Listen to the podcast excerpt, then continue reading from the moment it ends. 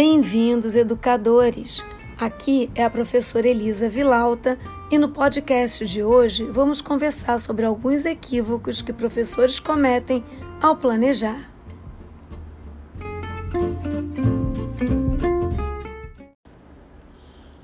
Nós, professores, somos planejadores. Planejamos currículos, estratégias para as aulas, avaliações, entre outros. Mas será que estamos planejando de forma efetiva?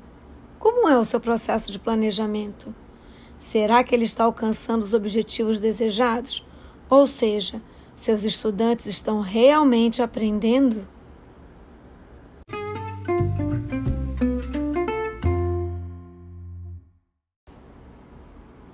Muitos professores sabem exatamente os conteúdos que desejam ensinar, as estratégias que desejam usar e o material que será utilizado pelos estudantes na hora que irão cumprir as atividades. Mas e os objetivos? Quais são os objetivos traçados para que os estudantes cheguem à compreensão desse conteúdo? Como o professor saberá que eles foram alcançados?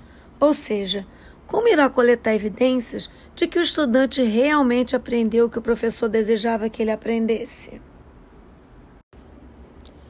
Podemos perceber que alguns professores, ao iniciar seu planejamento, focam nos livros didáticos, nas suas aulas preferidas e nas atividades que para eles dão certo com suas turmas, ao invés de focar nos resultados que eles desejam obter ao final de suas aulas.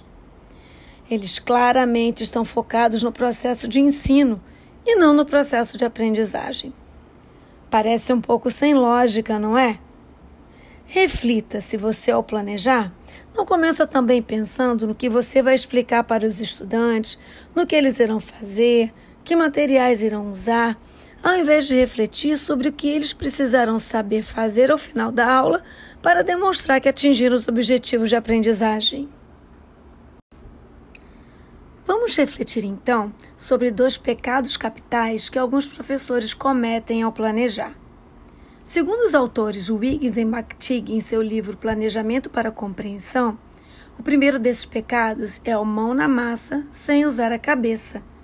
Ou seja, o professor planeja atividades engajadoras, divertidas e interessantes, mas que não levam a lugar nenhum intelectualmente, não apresentam um objetivo bem definido. Os estudantes realizam um jogo, por exemplo, que não irá desenvolver nenhuma outra habilidade a não ser a diversão. É claro que, por sorte, pode ser que os estudantes alcancem alguma aprendizagem através desse jogo, mas em educação, contar com a sorte não é o ideal para coletar evidências de que eles atingiram os objetivos para a aula. O foco, nesse caso, foi a atividade e não a reflexão sobre a atividade. Outro equívoco ao planejar tem o nome de cobertura. Nesse equívoco, os professores realizam seu planejamento seguindo exclusivamente o livro didático, página a página, para esgotá-lo completamente até o final do bimestre, trimestre ou ano. Ou seja, o foco é claramente no conteúdo. Será que todos os conteúdos que estão no livro são importantes ou desenvolvem aprendizagens significativas para os estudantes? Quais são os objetivos dessas aulas? O que os estudantes serão capazes de fazer com esses conteúdos ao final delas.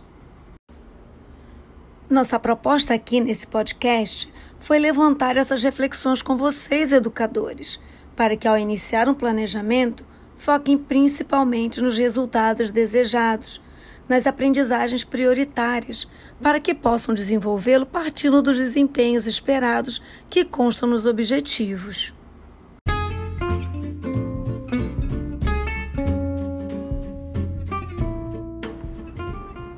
Vamos então repensar seu processo de planejamento?